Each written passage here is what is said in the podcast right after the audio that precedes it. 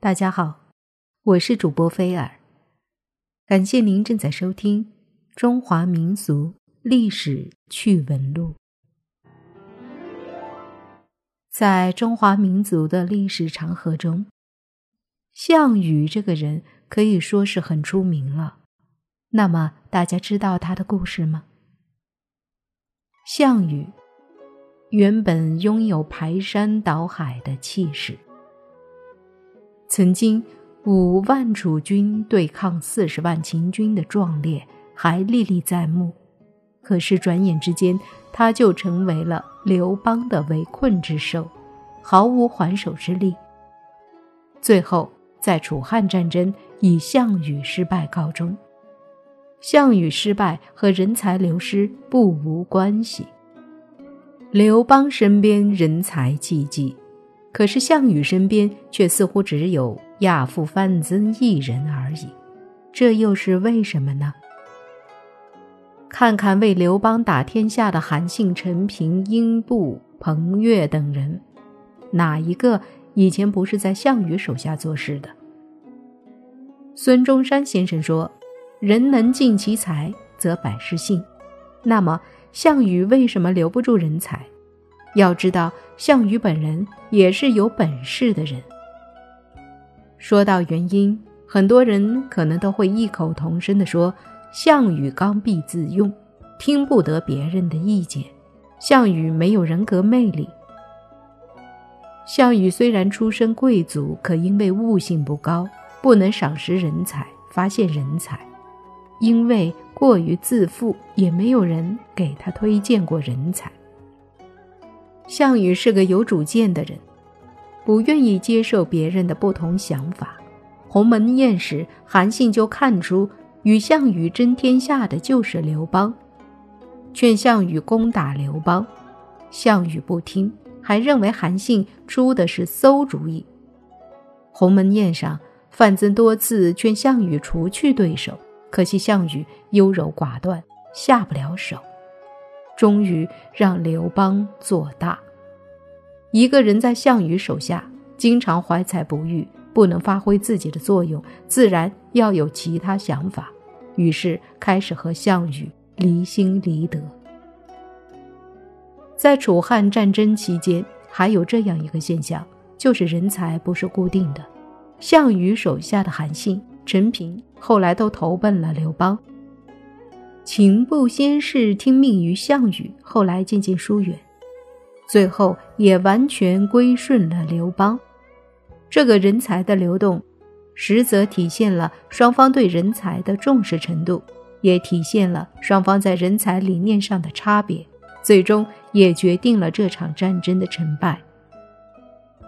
张良起初是刘邦的人，被项羽笼络过去，但是项羽留不住张良。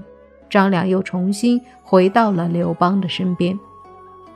张良在鸿门宴帮助刘邦脱身后，又以出色的智谋辅佐汉高祖刘邦，在楚汉战争中最终夺得天下，帮助吕后扶持刘盈登上了太子之位，被封为刘侯。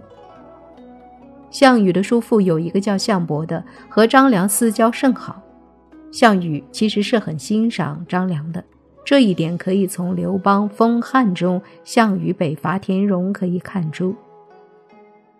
其实田荣可以说是被项羽逼着谋反的，而北伐田荣使得项羽的军事重心发生改变，给了刘邦蓄势待发的时间。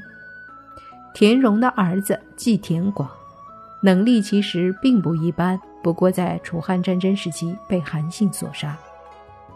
当项羽意识到张良的用心之后，便怒不可恕地杀了张良的主子，即韩王陈。陈平总共投靠过三个主公：魏王舅、项羽和刘邦。在魏王舅那里，陈平的职务是太仆，掌管马匹车辆。陈平离开魏王舅有两个原因：一是说魏王不听。给魏王舅出主意，人家没理他；二是人祸缠之，陈平亡去。就是说，有人说他的坏话，于是他拍屁股走人了。而后陈平又投奔了项羽，跟随项羽入关，被项羽赐封平爵卿。英王司马卯反楚，项羽又封陈平为信武君，让他去平叛。结果陈平没打，而是靠一番说辞招降了英王，兵不血刃。项羽很高兴，于是又是升官，又是赏银。后来刘邦攻下英地，英王又投降了刘邦。看来这英王见谁都投降。这显然说明当时陈平的工作没做扎实，项羽于是很生气，准备处死陈平等人。陈平见势不妙，再次拍屁股走人，后来投奔了刘邦。陈平在楚汉战争最关键的时候，用反间计离间项羽和范增，项羽果然中计，从此不再信任范增，疏远他。范增也察觉到了，于是就离开项羽了。范增的走，敲响了项羽失败的警钟。秦末天下大乱，韩信最初在项羽帐下任郎中将，曾给项羽出过几次主意，结果项羽都没采纳，韩信觉得很没面子，于是韩信就离开了项羽。后来听说刘邦要去巴蜀一地任职，于是便去投奔了刘邦。结果在刘邦那儿还不如在项羽那儿混得好呢。在项羽那儿起码还是个郎中将，属于秘书级的；在刘邦那里只做了个小官儿，管仓库粮饷，连跟人打交道的权利都没了。就是这样一个小职位，韩信都没能当多久。后来不知为何，韩信做法当斩，受牵连，被判了死刑。就在刀斧手准备行刑的时候，韩信看见了滕公。滕公的职务是太仆，就是给刘邦赶大车的司机。于是大喊：“上不欲救天下乎？何为斩壮士？”说刘邦不就是想得到天下吗？那干嘛还要杀勇士呢？滕公觉得他出口不凡，于是放了他，并把他推荐给刘邦。刘邦于是封韩信为治粟都尉，还是管粮食，官儿也不大，最多由原来的具体操办事务变成了现在的指手画脚，仅此而已。韩信不受重视，或者说没达到他理想的要求，当然心有不甘，于是便找到丞相萧何，想让萧何再给推荐一下。萧何很欣赏韩信，也打算找机会向刘邦推荐，结果可能因为工作忙没顾上，事儿就给拖了下来。韩信觉得没戏，干着也没劲儿，就又想拍屁股走人了。于是便有了萧何月下追韩信的典故。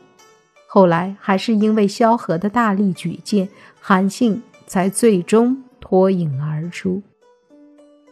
韩信是个军事天才，后世尊称为兵仙神帅，历来被兵家所敬仰，为刘邦攻城掠地，攻无不克，战无不胜。